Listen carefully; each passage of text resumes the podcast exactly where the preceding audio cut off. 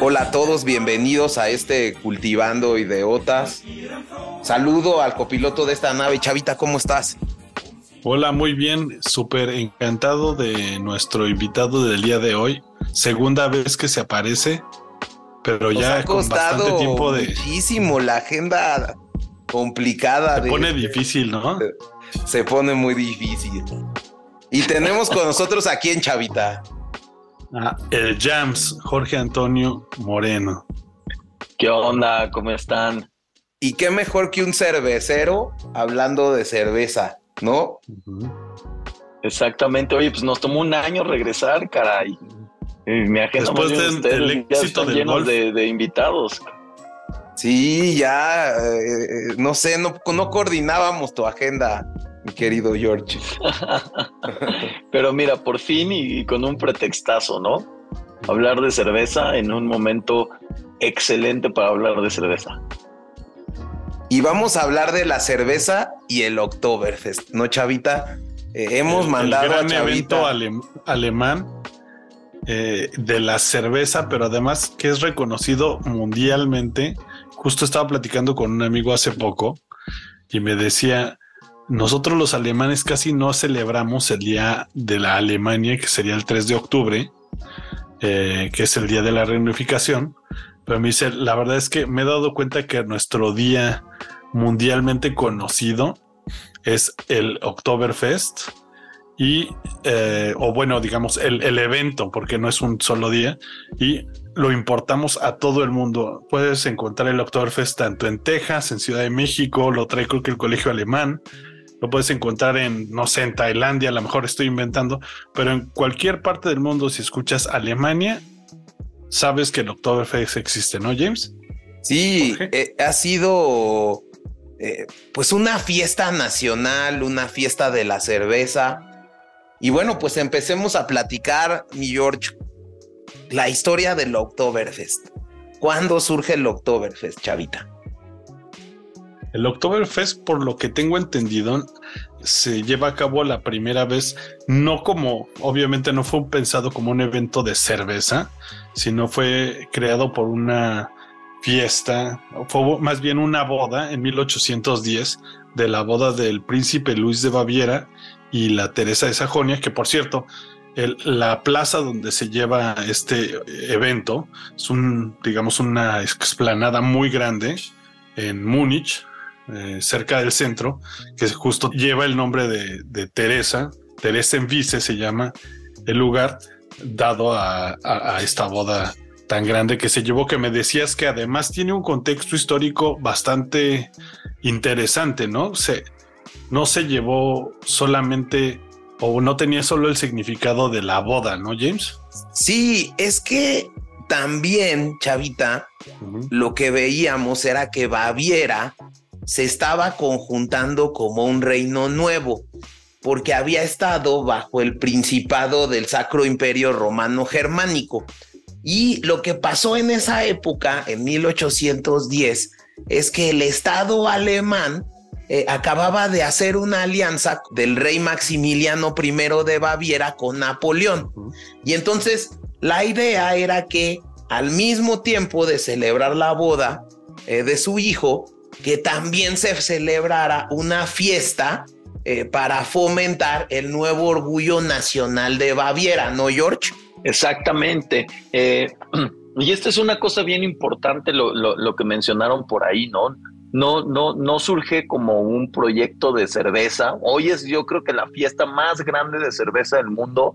Toda la gente le dices, oye, este Oktoberfest y piensan automáticamente en cerveza eh, pero empezó, de hecho, creo que eran carreras de caballos, ¿no? Era, fue una boda este, donde había, e, ese era el espectáculo mayor, ¿no? Lo, que tengo entendido es eso, que, que, que, tenían que unir a los pueblos del nuevo reino y utilizaron esta boda como pretexto. Y curioso, ¿no? 1810, ahí compartimos fecha con, con México, ¿no? También bien cervecero. A la independencia, claro. Con la independencia. Y, pues bueno, es, les tomó 70 años conseguir la licencia de alcohol. Ahora sí que como aquí la licencia hasta 1880 fue la primera vez que se obtiene el permiso de alcohol para un evento público ahí en, en Baviera y eh, automáticamente es cuando, cuando empieza a llegar la cerveza y se, se convierte en lo que es ahora, ¿no? Otra cosa que yo vi, Chavita, y que, y que estudié, es que, pues, al año siguiente, los bávaros querían esta fiesta nacional, pero pues ya no había boda. Entonces, eh, quien se puso a organizar el evento y quien se hizo cargo del evento fue como la Asociación Agrícola Bávara. Eh, Baviera era eh, eh, un gran productor, tenía mucha agricultura, creo que era la principal actividad que se hacía en esa zona. Y bueno, pues además de las carreras de caballos que decía George, se celebraban como mercados de ganado y exhibiciones donde premiaban al, eh, al toro más bonito. Entonces eh, se empezaron a hacer como que esas ferias locales. Sí, que justo este estado, eh, por cierto, Baviera sigue siendo un estado en, en Alemania, está en el sur, solo para clarificar, justo sigue siendo aún un estado que si bien es reconocido también por la industria automovilística, todavía hay muchísima agricultura aquí y todavía se siguen dando este tipo de eventos, digamos, de entre granjeros. Sí, sí hay como una presencia muy fuerte en la gente granjera y no me extraña eh, que hayan tomado el evento, lo, lo, pensaron para hacer más negocios, ¿no? Luego, la ciudad de Múnich, tengo entendido que toma el relevo ¿no? a partir de 1819 y ya en décadas posteriores el Oktoberfest empezó a tomar forma con la incorporación así de todas las cosas que venden de comer, como asadores de pollo, como salchichas alemanas, y se empezó a como que ya hacer como una fiesta muy familiar. Es que cuando empezó a tomar el gran auge internacional, este tipo de evento obviamente continuó con los años y después de la Segunda Guerra Mundial, eh, los americanos que se quedaron, algunos eh, se quedaron en el país, eh, empiezan a, ver que existe esta fiesta y esta celebración y empiezan a hablar de ella entre militares, llevar esta onda a los Estados Unidos y la gente con este bullicio, obviamente ya era un poco conocida en Europa, pero empiezan a escuchar de esta fiesta y todos quieren visitarla. Entonces, un poco las, eh, el, fin de la Segunda Guerra le da ese último auge internacional y obviamente, pues poco a poco empezó a llegar a lugares como México, Argentina y todos, pues eh, empezaron a tomar esta fiesta como un icono alemán, ¿no?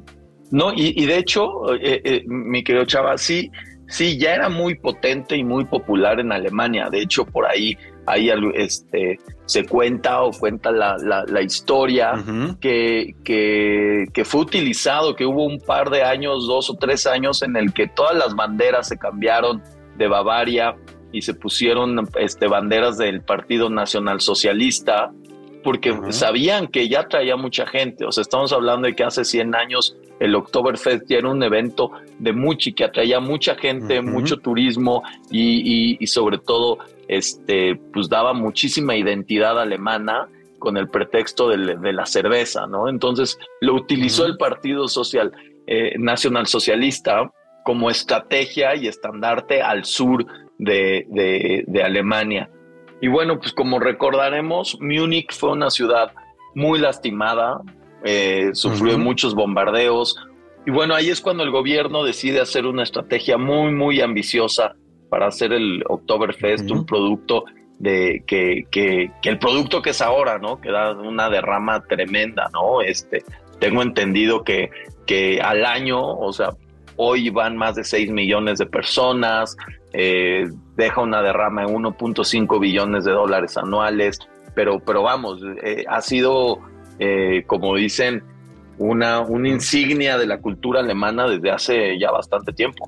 Otra cosa que creo que es importante decir, perdóname George, eh, es por qué el Oktoberfest es en esa fecha y creo que es un tema eh, que incluso tiene una razón de ser histórica.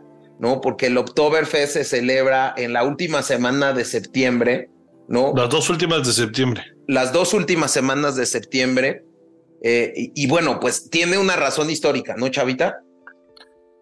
Mira, yo no, no, sé si conozco la razón histórica, James, pero yo sabía que al principio sí se celebraba en octubre y dado a que el clima empieza a bajar bastante la temperatura por acá, eh, decidieron moverlo a las últimas dos semanas y la primera de octubre. O sea, este evento dura tres semanas y realmente pues la mayoría del evento pues pasa en septiembre.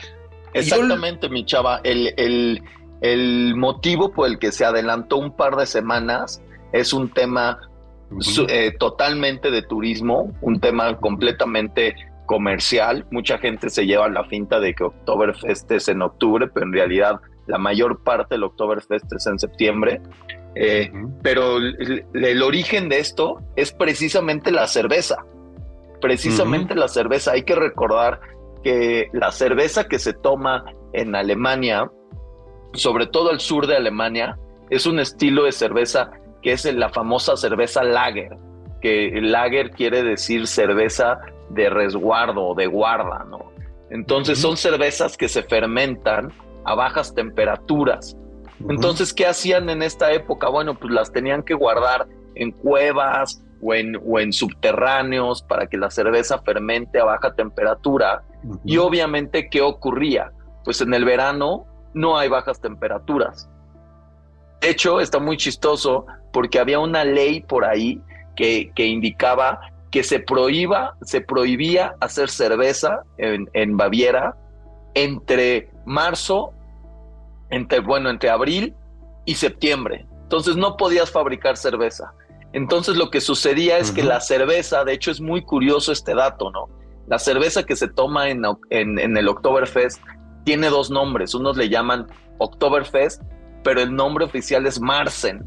Es, es, Marsen, literalmente es marzo, ¿no? La cerveza de marzo. La cerveza Marsen es, una cerveza que, que, que, era el primer lote cuando empezaba a hacer frío. Por eso se llamaba, eh, eh, este, por eso era el último lote, ¿no? La, la Marsen era el último lote, ya eran las últimas que quedaban y se destapaban en, en octubre. Entonces, por eso, por eso la fiesta, eh, eh, las fiestas de esa época y el Oktoberfest se hace en octubre, ¿no? Porque es, es cuando, digamos, que destapas el primer lote que, que se hizo en marzo y que estuvo todo el verano resguardado en cuevas, que, estuvo este, eh, fermentándose y se destapa en, en, octubre. Y de ahí que, que pues, obviamente ya sea un, un evento muy importante, ¿no? Lo que platicamos de, cuando el gobernador eh, o el mayor, el, presidente municipal destapa el, el primer barril, se supone que es el primer lote, el lote más fresco cuando empieza la temporada para hacer cerveza. Entonces de ahí la historia de, por qué se hace en octubre. Y que tiene un poquito más de alcohol, ¿no? Y por cierto, un pequeño ahí como eh, interlude quería meter si quieren saber un poquito más de cómo se hacía la cerveza en ese entonces y tienen la oportunidad de visitar Nürnberg, Nürnberg es una ciudad cervecera por tradición, pero lo padre de visitar Nürnberg es que todavía contiene muchos pasajes subterráneos eh, y existen eh, varios, digamos, tours que se pueden visitar. Uno es, digamos, de la guerra, porque también sirvieron de refugio y de muchas más cosas, pero uno, eh, uno de los más populares es visitar los túneles que su primer principio fue elaborar cerveza, como dice Jorge, antes no existían los refrigeradores, entonces se tenían que hacer debajo de la tierra para permanecer fresco y fermentarse debajo de la tierra y es un tour muy muy interesante en el cómo ves puedes ver cómo se elaboraba la cerveza y cómo el uno de los oficios de los más antiguos eh, de servidor público alemán fue maestro cervecero, o sea, eran un servidor público, era el maestro cervecero que diseñaba las cervezas, se me hizo muy interesante. No, claro, y eso es importantísimo, que de Baviera, así como, como hablabas de los autos, de la sede de, de, las productoras de autos, pues yo creo que ese es, ese es reconocido a nivel mundial como muy cervecero, ¿no? Este Baviera es, y, cerveza y, tienen sus propios estilos.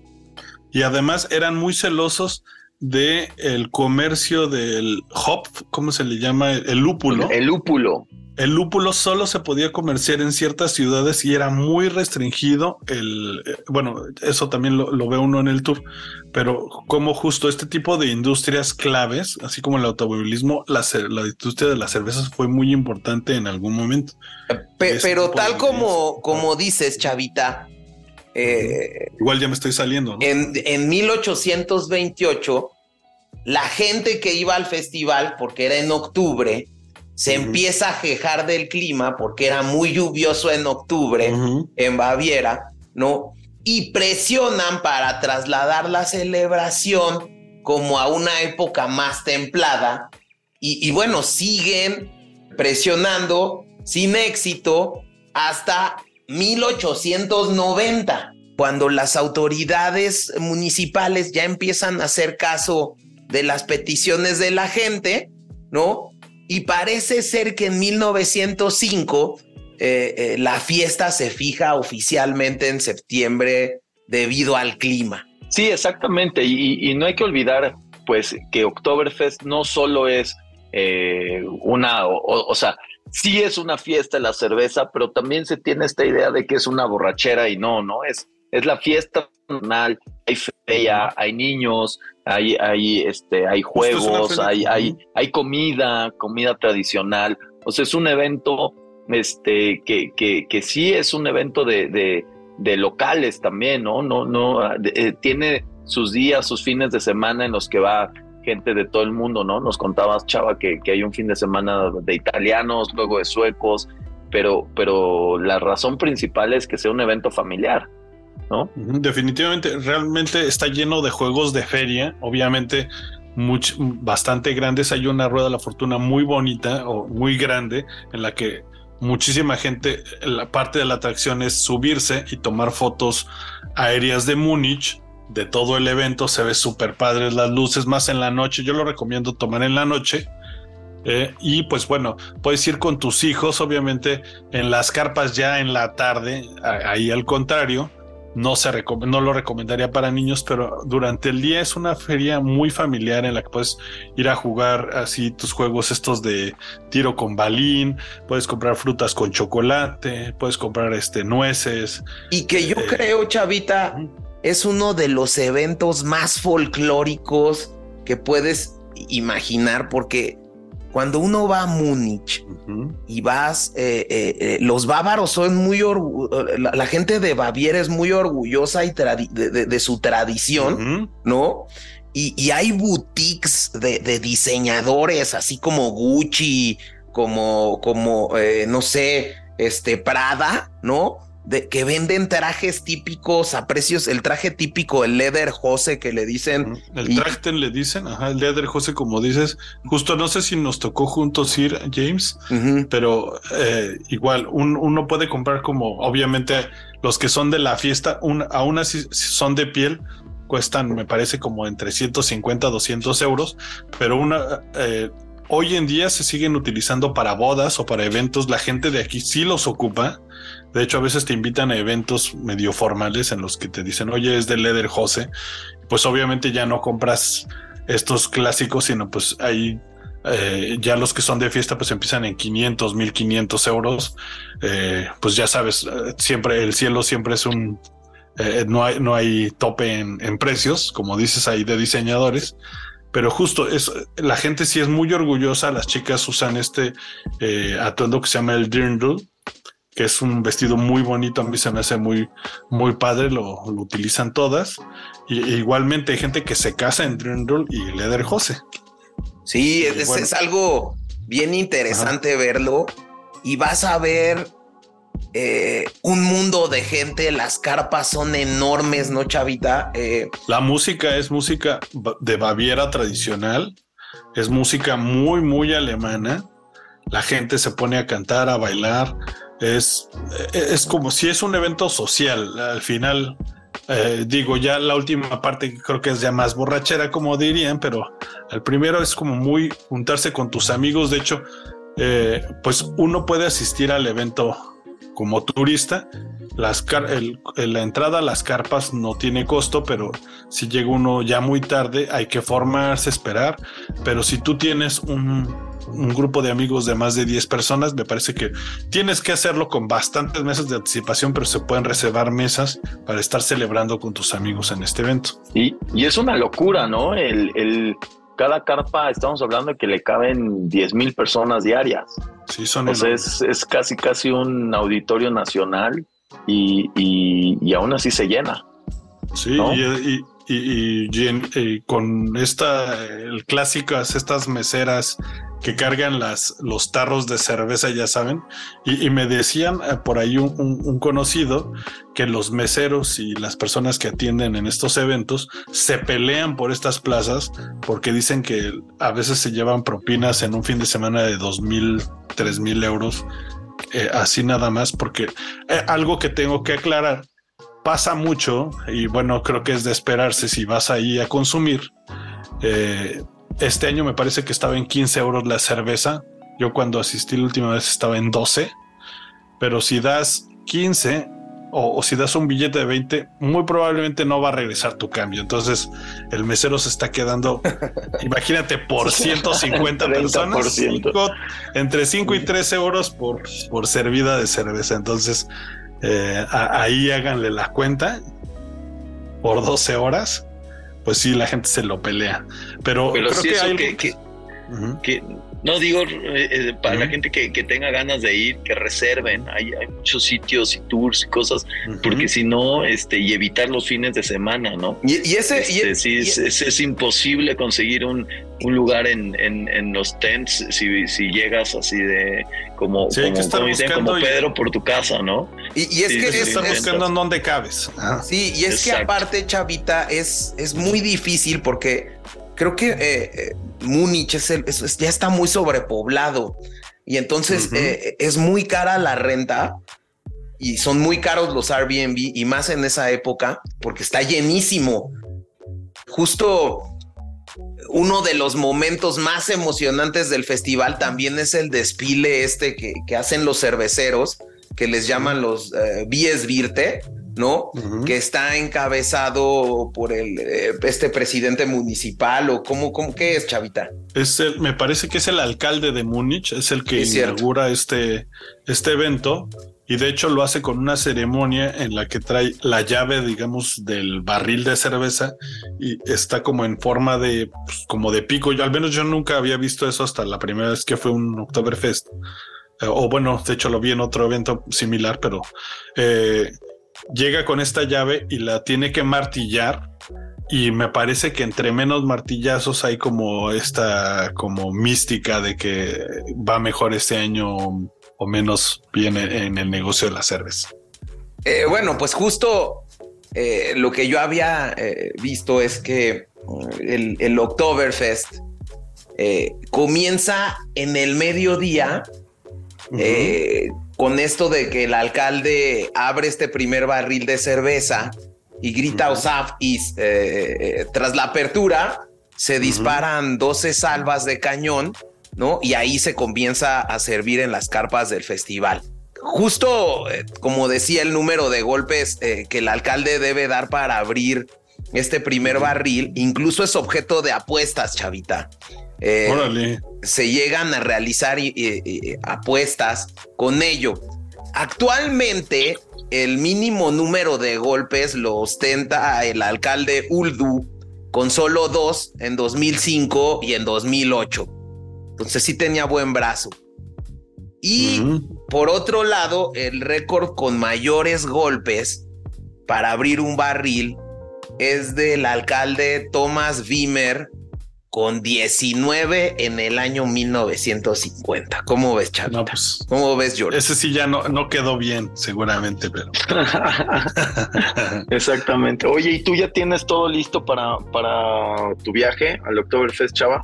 Sí, a mí no me queda tan lejos, fíjate, estoy como ahora 50 y pero me voy hasta mañana. Bueno, este programa está grabando el 6 de, de octubre. Todavía voy mañana sábado a ver qué tal. Ya estoy emocionado por asistir. Oye, ¿y cuál es tu cerveza favorita? Porque esto es algo importante. Solo, solo se ah, toma cerveza de seis marcas, ¿no? De las, de las locales. Son las seis marcas, digamos, más antiguas por lo que tengo entendido. Yo sabía que eran marcas familiares. Me decías que creo que algunas ya, ya, ya son propiedad de, digamos, de transnacionales. Pero sí eran, eh, eh, me gustaría, eran familiares. Me gustaría nombrarlas primero. La primera es Augustiner, la otra se llama Hacker Shore, Lovenbräu, que me parece que esa eh, no es de Baviera específicamente, sino es de Baden-Württemberg, pero pues es más o menos de, la zona. La otra es la Polaner, que me parece que en México es bastante famosa, Spaten, y la otra es la Hofbräu.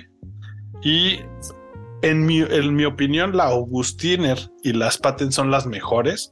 Yo creo que eso de las cervezas, pues eh, es muy de gustos, pero la Augustiner aquí en Alemania es como de las que la gente opina, digámoslo así, o en, general dice que es la mejor. Eh, la Spaten, que a mí me gusta, mucha gente me dice que no le sé, pero pues bueno, creo que eso ya depende de cada quien, ya veremos. No sé tú qué opinas o, si, conoces bien de las de estas cervezas, este Jorge. Tú que eres sí, a ver, son, son obviamente estas cervezas eh, para los cerveceros y para el mundo la industria pues, son, son referencia, ¿no? Empezando porque son cerveceras que se crearon hace más de 100 años, son las clásicas, obviamente el que participen en, en, en Oktoberfest las hace eh, clave.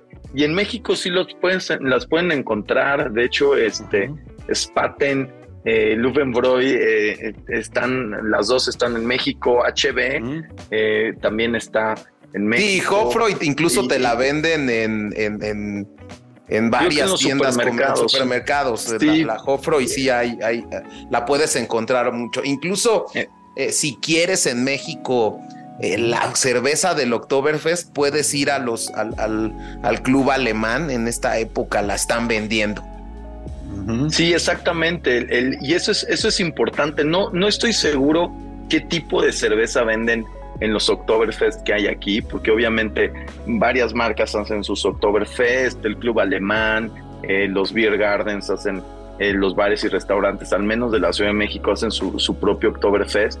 Pero esto es importante, independientemente de la marca, lo que platicábamos hace unos minutos, estas cerveceras hacen un estilo especial para estas fiestas, ¿no? El, famoso Marsen o también Oktoberfest es un estilo bastante peculiar que es, digamos que es la misma cerveza lager que, que, todos conocemos, que es una cerveza rubia, clara, filtrada, fácil de tomar, eh, hecha para el calorcito, pero como era el último, como dije hace ratito, era el último lote y tenía que sobrevivir, pues le ponían un poquito más de lúpulo, le ponían, porque el lúpulo para los que no sepan, es una flor, es, parece una alcachofa, es curiosamente medio prima de la marihuana y es un conservador, es lo que le da el, tono amargo a la cerveza, es un conservador natural, entonces le ponían un poquito más de lúpulo para conservarlo y le ponían más malta. Entonces, de ahí una malta más tostada para protegerla. De ahí que justo este estilo de Oktoberfest o Marsen sea una cerveza con un colorcito más cobrizo, ¿no? Entonces, este, el, el estilo oficial de Oktoberfest o, o Marsen es, es, es, un poquito más cobrizo, pero pues chequenlo, eh, revisen ahí su, su, supermercado o a su dealer de cervezas de especialidad y seguramente habrá algo por ahí, por, sobre todo porque ya, ya no, no es un estilo que solamente hagan los alemanes, ¿no? Ya, ya se globalizó y, por ejemplo, no sé, Samuel Adams tiene una muy buena, que sacan todos los octubres. Eh, Goose Island de Chicago también tiene una Oktoberfest muy rica. Entonces, este, por ahí yo creo que pueden encontrar eh, en, internet o en, alguna tienda de cervezas la, que sea más parecida. Pero, pero sí, digo, a mi parecer también es de mis cerveceras alemanas favoritas. Perfecto. y de los de vieja escuela, digamos. Sí, de, hecho, y es algo muy importante del Oktoberfest, es que únicamente las cervezas que hayan elaborado dentro de los límites de la ciudad de Múnich y que cumplan con esta ley de pureza que tenían desde 1516, Chavita, pueden ser servidas durante el Oktoberfest, lo que, lo que hemos eh, eh, platicado. Eh, fíjate que estoy ahorita googleando y, tan viejas son estas marcas. La, la más vieja, digamos, es de el año 725. O sea, ni siquiera llega al 1000. Y la más nueva es de 1634, que es Polaner. La, más vieja es, se llama Weinstefaner, que es la que produce la Hofbräu. Que aquí es la que inaugura. Y, este dato que acabas de decir, Jaime, es importantísimo, ¿no?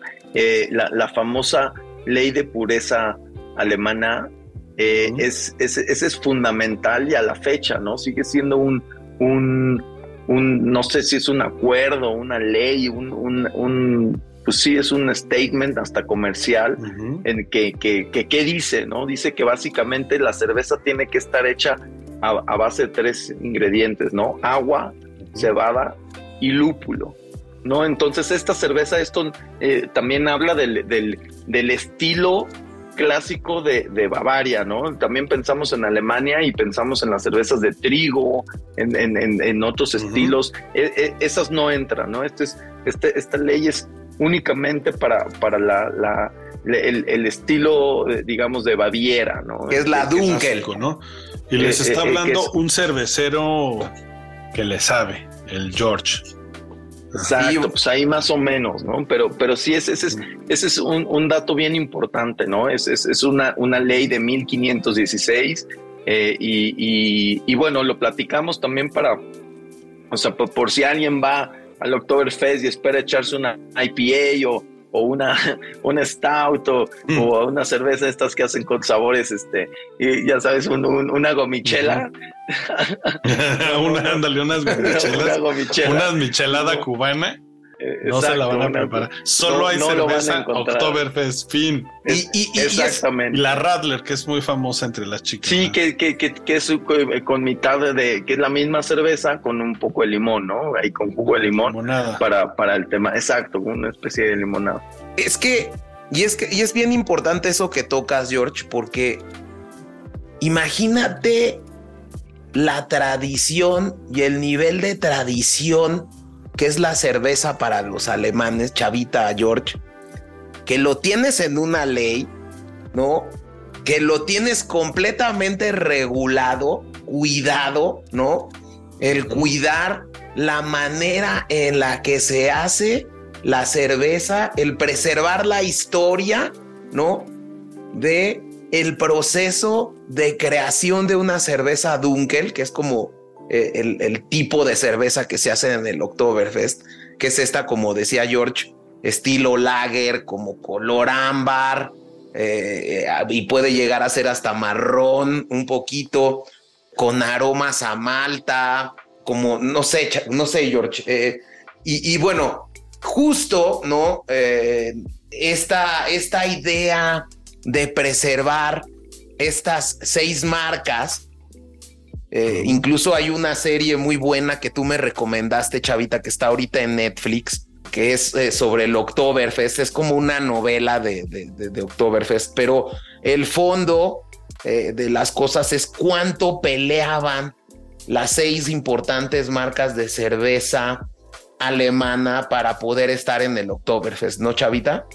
Sí, proteger ese lugar, digamos que ya es, pues se hereda entre familias y bueno, eh, eh, obviamente es una novela, pero al parecer tiene como ciertos tintes de, realidad. De, pues obviamente eh, se, era muy celosa la gente de, pues este negocio es un evento que siempre fue enorme. Y creo que vale la pena la serie, ¿no, James? ¿Tú qué, te pareció? Me pareció muy buena. La verdad está padrísimo porque se, se meten en los trajes típicos, salen trajes, sacos increíbles la fotografía está padrísima, eh, eh, ambientan de una manera muy padre eh, el, Alemania de 1900. Y bueno, para no seguírselas spoileando, trata de cómo, qué es lo que hace un alemán que viene de Nürnberg, de donde decía Chavita que es una ciudad de, eh, cervecera por excelencia en, esta parte de, en esa parte de Alemania, y va a, a Múnich a querer entrar a formar parte como una de las cervezas más del Oktoberfest. Y, bueno, pues alrededor de eso pasan muchas.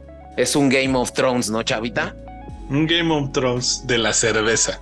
Así que si les gusta la cerveza y les gustó Game of Thrones, ahí está la onda. Claro, es, que, eh, eh, es, que imagínate, o sea, esto también tiene sus, sus lados un poco, no quiero ser alarmista ni, ni pero un poco oscuro, porque sí, a ver, estas ciudades el, poder político y, económico que tienen estas cerveceras en Múnich, bueno, en la región de Alemania, en, en Baviera, es, siempre ha sido muy importante. Es una de las industrias más, más grandes. Tienen mucho poder, mucho dinero. Dos de las eh, marcas que mencionamos hoy ya son parte de ABI, que es el, grupo cervecero más grande del mundo, que también este, tienen Corona aquí en México. Entonces, este, estamos hablando de que es gente que hace mucho lobbying también a nivel político, ¿no? A nivel político, económico, eh, y, y, pues si hoy son una potencia grande, pues ahora imagina en aquella, en, hace 100 años o no sé en qué momento estaba este, eh, este hecha la, la, serie, ¿no? En, esta, este, pero sí, sí, a ver, hay, hay unas historias tremendas, ¿no? Este, de hecho, no hay espacio si tú abres tu propia cervecera pequeñita y quieres hacer un, esfuerzo por, por, por entrar a estos eventos, es casi imposible. Sí, claro. De hecho, justo yo estaba leyendo que la primera, esta cerveza que tú decías, eh, eh, estilo Marsen, la hizo Spaten en 1872 y esa se convirtió en la cerveza oficial durante décadas. Hasta 1970 fue la cerveza Polaner la que introdujo una cerveza un poco más ligera que fue ganando mucha popularidad poco a poco y a hoy en día eh, ya estas seis marcas se pelean por el mayor consumo en Oktoberfest. Polaner tuvo eh, eh, el mayor consumo de, cerveza durante mucho tiempo. Esa es la llamada Fest Beer, ¿no, Chavita? La Beer justo es como la cervecilla que se sirve solamente en el Oktoberfest. Creo que vale la pena probarla. Y aparte, según yo, sí se puede conseguir, como decía Jorge, en México. Un poquito difícil, hay que, hay que esperar justo la temporada, pero sí se exporta. Y trae un poquito más de alcohol, entonces ahí se van a echar varias, pues cuidadito, no manejen. Pero y, es algo eh, igual muy especial que eh, en el, digamos, en el Oktoberfest te la sirven, pero no en un tarrito, sino los tarros que te ven son de un litro. Entonces, creo que si te tomas tres y, que eso, eso es bien interesante porque van a ver a las chicas que sirven los tarros. O sea, yo creo que es impresionante ver cómo cargan, ¿qué será? 10 tarros en cada mano de un litro y lo llevan. Eso, es impresionante, o sea. Y es mucho peso, ¿no? Porque también son unos tarros pesados, este, que de estos que, muchas veces si los tiras al piso ni siquiera se rompen, ¿no? Este, sí, ¿no? Y, imagínate estar haciendo esto además, horas y horas, ¿no? Además. Sí, y, el, y el, este, pues es que imagínate, son, son más de 7 millones de litros de cerveza anuales. O sea, alguien los tiene que servir. Y hay varias reglas, ¿no? Había escuchado que, creo que este, si, si, si no te puedes fondear un tarro, por ejemplo, ¿no? Te sacan. ¿No? O sea, sí tienen como una etiqueta en la que no puedes, en la que tienes que disfrutar la cerveza. Nada más para que se den una idea de lo que significa este festival. Anualmente acuden a él 7.2 millones de visitantes. Órale. En el festival se consumen 7 millones de litros de cerveza. 94.795 litros de vino. 42 mil litros de vino espumoso. 549 mil pollos, chavita. 140 mil salchichas. 44 mil kilos de pescado. Imagínate, chavita, esta cosa. No, fuertísimo. Y justo eh, eh, faltaba decir ahí que parte de la oferta de lo que hay en estas tiendas, obviamente se puede conseguir de todo de comer eh, en las cercanías, pero en las tiendas estas donde se celebra el Festival de la Cerveza, aparte de la música folclórica, toda esta fiesta, hay pocas opciones relativamente de comida, pero la, y, bueno, las más tradicionales eh, no están tan lejos eh, eh, de, México. De hecho, se, se, come estos como medios pollitos rostizados. Y también se come este, no en todas las tiendas me parece que hay, pero este como chamorro de cerdo. Y lo otro, pues obviamente la clásica salchicha alemana y el pretzel. La ¿no? Este panesote la Bradwurst, eso falta también. Justo eso es con lo que se acompaña este tipo de cerveza. Así que pues si llegas con unos par de kilitos más después de visitar esta parte de Alemania, ¿no? Recomendar mucho, Chavita, el que es una fiesta que ha cruzado fronteras, ¿no? Es una fiesta que incluso en México, muchos estados de la República a través de los colegios alemanes, que ha habido, que hay muchos en, hay uno, eh, y los alemanes y un poco los, los, austriacos y los suizos organizan estos Oktoberfest. Club Alemán en México organiza un gran Oktoberfest. Eh, muchas veces traen Polaner, yo he, ha habido años que traen Hofroy. El chiste es ir una tarde, eh, también busquen algún club alemán, algún colegio alemán. Va a haber eh, eh, ese, ese, la comunidad alemana en muchos estados es muy grande y, organizan su Oktoberfest, ponen música alemana, se ponen su Lederhose, consiguen cervezas alemanas y salchichas y se ponen a, a, realizarlo. Recomendar eso, ¿no? Que acudan eh, eh, que conozcan este festival, que prueben las cervezas alemanas, son una, son una tradición, ¿no, George? Para, bueno, ya hablar de la cerveza y vamos a ir aterrizando en cómo se hace la cerveza, George. Tú que eres aquí el cervecero. Pues la cerveza es, un proceso, eh, pues literalmente milenario, ¿no? Dicen por ahí algunos que, que que los chinos ya estaban haciendo cerveza, los sumerios, eh, los egipcios, eh, y es básicamente eh, alguien que probablemente por equivocación puso a remojar granos, que esa es básicamente la manera de hacer cerveza, ¿no? Es, de grano remojado, pues normalmente es de cebada. Lo que se hace, se, permite que se, que, se separen las azúcares, que, empiece a, para que pueda fermentar y luego se utiliza levadura la levadura, pues lo que hace es se come estas azúcares, eh, se reproduce eh, y, en algún momento se, se convierte en, alcohol, ¿no? Eh, es un proceso, pues en realidad bastante sencillo, no es tan fácil en, en, casa, digo, los que han intentado hacer cerveza en casa se darán cuenta que no es, no es, no es tan fácil, pero pues es muy divertido, lo pueden hacer. Este, y pues ahora la cerveza es, es, de las bebidas que más se consumen a nivel mundial.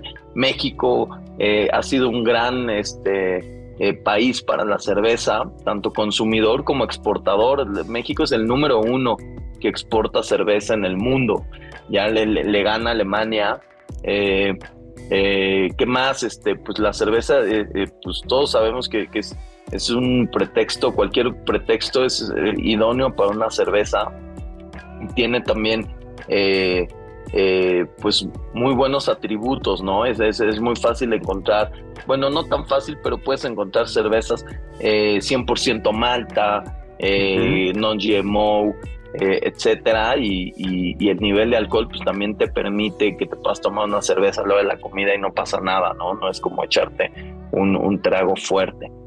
Pero digamos, ya, ya, tantas variedades, ¿no? No. Exacto. Y curiosamente también el origen de la cerveza en México viene de, de, la misma región. Hay que recordar que en, en, a mediados de los 1800, México tuvo un, el, segundo imperio mexicano, que es cuando viene, llega Maximiliano de Habsburgo, de Austria, vecino de, de, de Baviera, y obviamente pues el imperio austrohúngaro ocupa regiones que hoy son también parte de Alemania. Eh, eh, exacto. Entonces él, él, ya traía de esta necesidad o esta costumbre de tomar cerveza.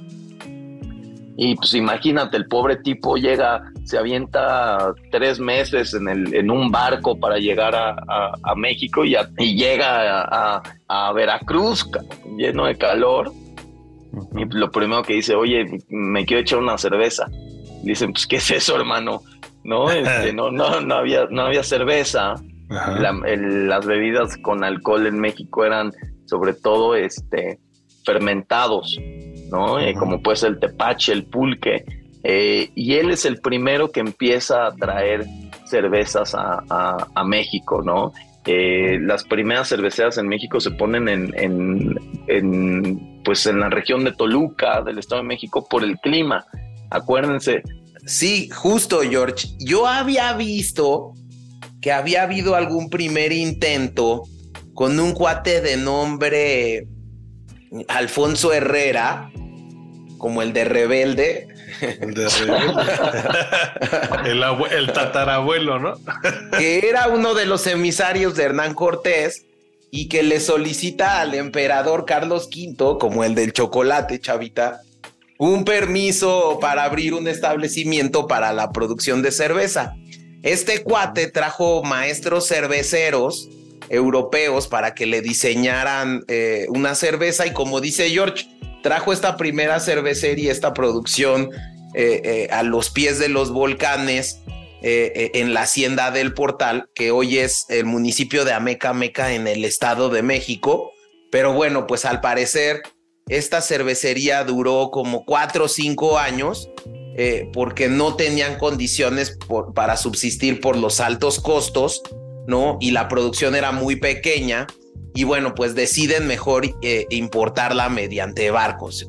Sí, sí, a ver, este, hay que, no hay que olvidar que la cerveza que conocemos hoy no se compara con la cerveza que existía antes, ¿no? O sea, sinceramente oye, pues es que esta empresa lleva haciendo cerveza, hace, lleva 400 años haciendo cerveza, no me tomo un vaso de esa cerveza ni, ni loco, cabrón, ¿sabes? o sea, las condiciones eran completamente diferentes, eh, eh, er, era un líquido completamente distinto. Eh, este, y, y, pues justo eso pasó, ¿no? Que las condiciones de México no tenían no eran las, las idóneas, hablando del frío, por eso también se fueron al Estado de México, y también el paladar de la gente, ¿no? Eh, le tomó mucho tiempo a la gente agarrarle el gusto a la cerveza hasta el segundo imperio mexicano, que es cuando Maximiliano vuelve a hacer otro intento, pero estamos hablando de que 300 años después de, esto, ¿no? La primera cervecería cerró, se empezó a importar y hasta 300 años después vuelven a abrirlas, eh, ya con un plan, eh, pues yo me imagino que que ya más contemporáneo, con un líquido diferente. Durante mucho tiempo la cerveza siempre fue la, bebida de, la, de las cortes, ¿no? De las altas clases en México. Y eso pues también le dio cierto grado ahí de, posicionamiento a la cerveza, ¿no? que luego yo las clases altas. Que luego yo creo, George, eh, eh, que viene una etapa más reciente y moderna de la cerveza, que yo leía que se da en 1925, cuando la cerveza en México la empiezan a controlar dos grupos, que es eh, Grupo Modelo y Grupo Cuauhtémoc. Sí, exactamente. Y, no hay que olvidar que, que también eh, México logra pues un, un, un estilo bastante peculiar, ¿no? Es una cerveza, la cerveza mexicana que hoy está tan de moda, ¿no? En Estados Unidos eh, vas y, las cerveceras hacen Mexican Style Beer, ¿no? Mexican Lager, Mexican Pilsner.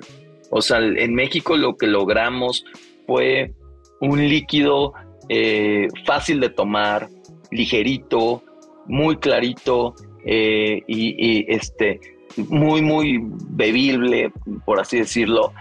para el calor. y muy, refrescante para el para la playa, ¿no? Exactamente, ¿no? A diferencia justo de lo que empezamos platicando, ¿no? Una cerveza alemana, yo pienso automáticamente, por ejemplo, en una cerveza de trigo. Y una cerveza de trigo es una cerveza más pesada, este, turbia, este, con mucho más cuerpo. Pienso en, en, Inglaterra y pienso en un pop, ¿no? Estas cervezas oscuras que hacen como de barril que, que, que, cae por, por, por gravedad. ¿no? Cervezas oscuras, stouts, ¿no? Entonces sí, sí, yo creo que eso ha ayudado muchísimo al posicionamiento de México como un país con muy buena cerveza, ¿no? El hecho de que, de que lo que tomemos sea eso, ¿no? Una cerveza fácil de tomar, ligera, refrescante. Eso, eso me parece clave. Y que hoy en día puedes ir a Europa y puedes pedir una corona y la vas a encontrar. Y en todo pues, el mundo, ¿no? Claro. lo que, ¿qué sabes? Es, creo que es la cerveza más vendida en el mundo, independientemente de que se haya invitado. No, no? lo que tengo entendido es que eh, la cerveza más o la marca más vendida en el mundo es una marca de China. Eh, eh, obviamente porque son... Pero es por este, números, ¿no? Pero hablando en, Exacto, es, un billón de... No, México es el país que más cerveza exporta.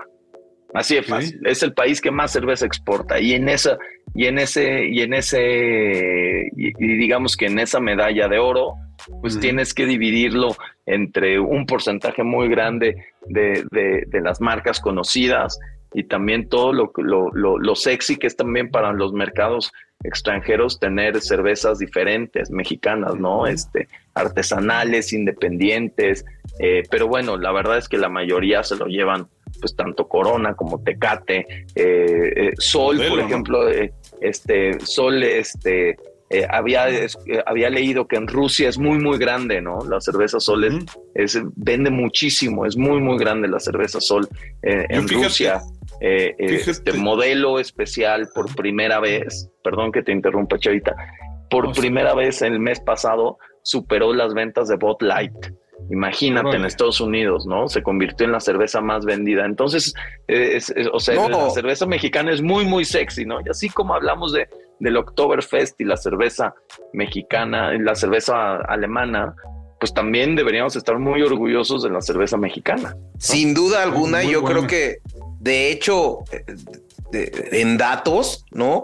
Eh, sacaba mm, hace unos días, México es el cuarto país con mayor producción de cerveza en el mundo. Eh, el primero es China, el segundo Estados Unidos, el tercero Brasil pero el cuarto está México y entonces creo que eh, eh, eso también demuestra que hay una tradición ya en México sobre la cerveza, ¿no, George? Ah, claro, somos súper cerveceros, eh, pero creo que nos falta, podríamos tomar más cerveza. creo que por ahí República Checa, este, bueno, Chequia es el país que, que más cerveza, per cápita eh, toma, ¿no? y que de ahí nace el, estilo Pils, ¿no? ¿No, Jorge? Exacto, digo, como ya una de, como tu cerveza. capítulos, ¿no? Exacto, sí, es, es justo un, un eh, Pils, Pilsen o Pilsner, es, es, una ciudad pasamos por ahí, chava, ¿te acuerdas el año pasado? Sí, sí, sí. Y nos echamos ahí un road trip por, que sigue, tenemos Que visitar. Y, y, bueno, está justo en la frontera entre, entre Chequia y, y, Alemania, ¿no? Justo conectando por la zona del sur de Baviera.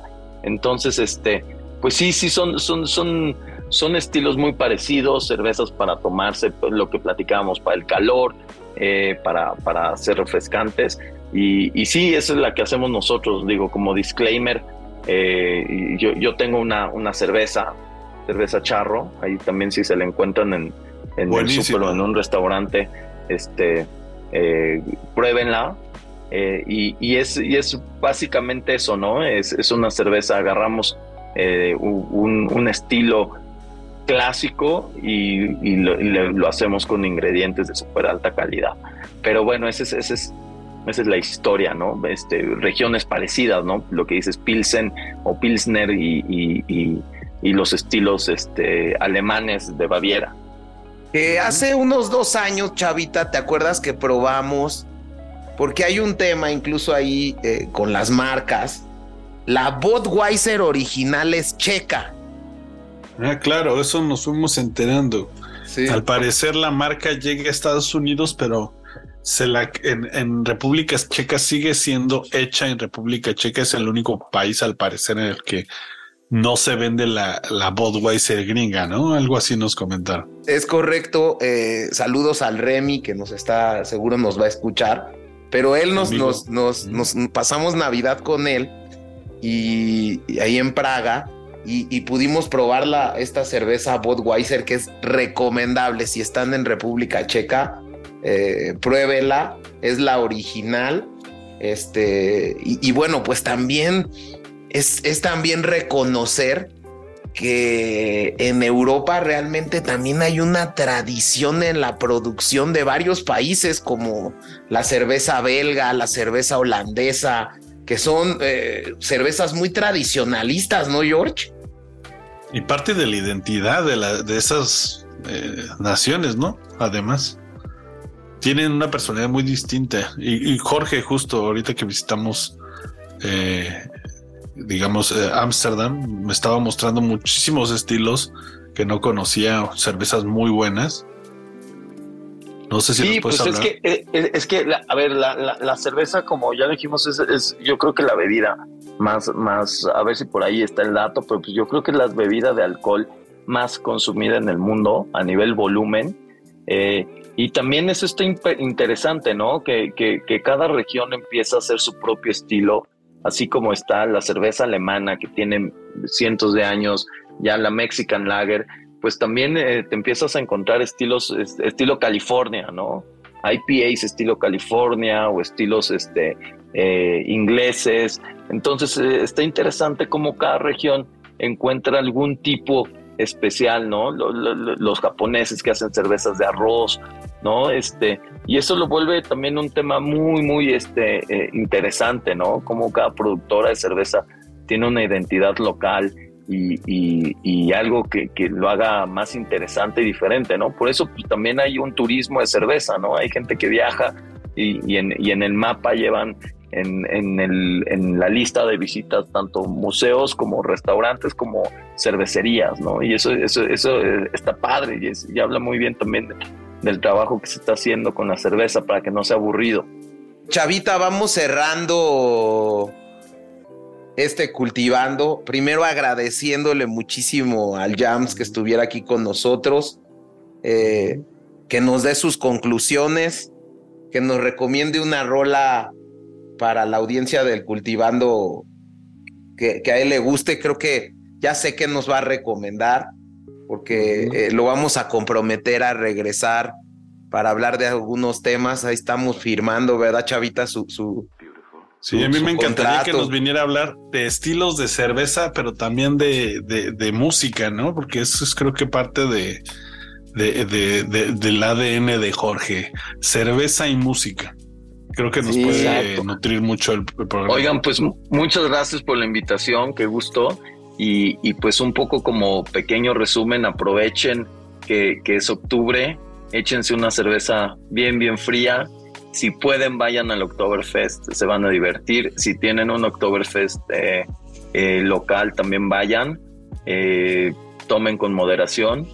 Y la rola que voy a escoger, pues algo de Kraftwerk, no son precisamente de, de Baviera, pero, pero pues de mis bandas favoritas de toda la vida es Kraftwerk y mi papás de la electrónica, ¿no? Exacto, seguramente toman mucha cerveza los muchachones de Kraftwerk. Entonces, este, sí, adelante. Habita tus conclusiones. Pues mi conclusión es, como dicen, eh, realmente creo que la cerveza, bien o mal, aunque es una bebida relativamente eh, no tan, eh, que no tiene ese protagonismo como la champaña o, otro tipo de, bebidas que tienen más caché, digámoslo así. Creo que sí es una bebida que, que, eh, pues digamos, ha generado ciertas identidades en cada nación y que vale la pena meterse en esa cultura y probar de todo, ¿no? Probar tanto la cerveza mexicana que yo siento que es muy buena, aunque tiene eh, poco sabor, como podría decir, pero se me hace muy refrescante, como una alemana, como una belga y como una de Holanda, etcétera, etcétera, japonesa. Y pues bueno, eh, les recomiendo que se echen una cerveza después de este o durante este programa. pues yo para cerrar, agradecerles a, los dos una, una plática eh, muy interesante sobre el tema de la cerveza y la cultura que implica. No creo que el tema del Oktoberfest sirvió para ver cómo eh, han hecho un país como Alemania para preservar una tradición y volverla después un negocio. Creo que eso es interesante decirlo. Eh, pero han preservado la cultura y han preservado su historia. Creo que México lo ha hecho también. Eh, eh, yo les recomiendo que se echen una cerveza charro. Ya tiene dos presentaciones, una clara y una oscura. Las dos son muy buenas. búsquenla. están en, algunos supers, ¿no, George? ¿En, qué, en, dónde la venden? En la europea, ¿no? En, todos los supers. En todos los supers. En su super más cercano ahí la, deben de encontrar. Y en verdad vale la pena. Yo siento que sí es una cerveza con mucha personalidad y que sí se me hace como esa mejora de lo que era la cerveza, digamos, comercial mexicana al, al siguiente paso. Y esperemos que lleguen más marcas que levanten esas calidades, ¿no? Buenísimo. Pues muchas gracias, George. Gracias, Chavita. Hasta luego. Vámonos con el cultivante.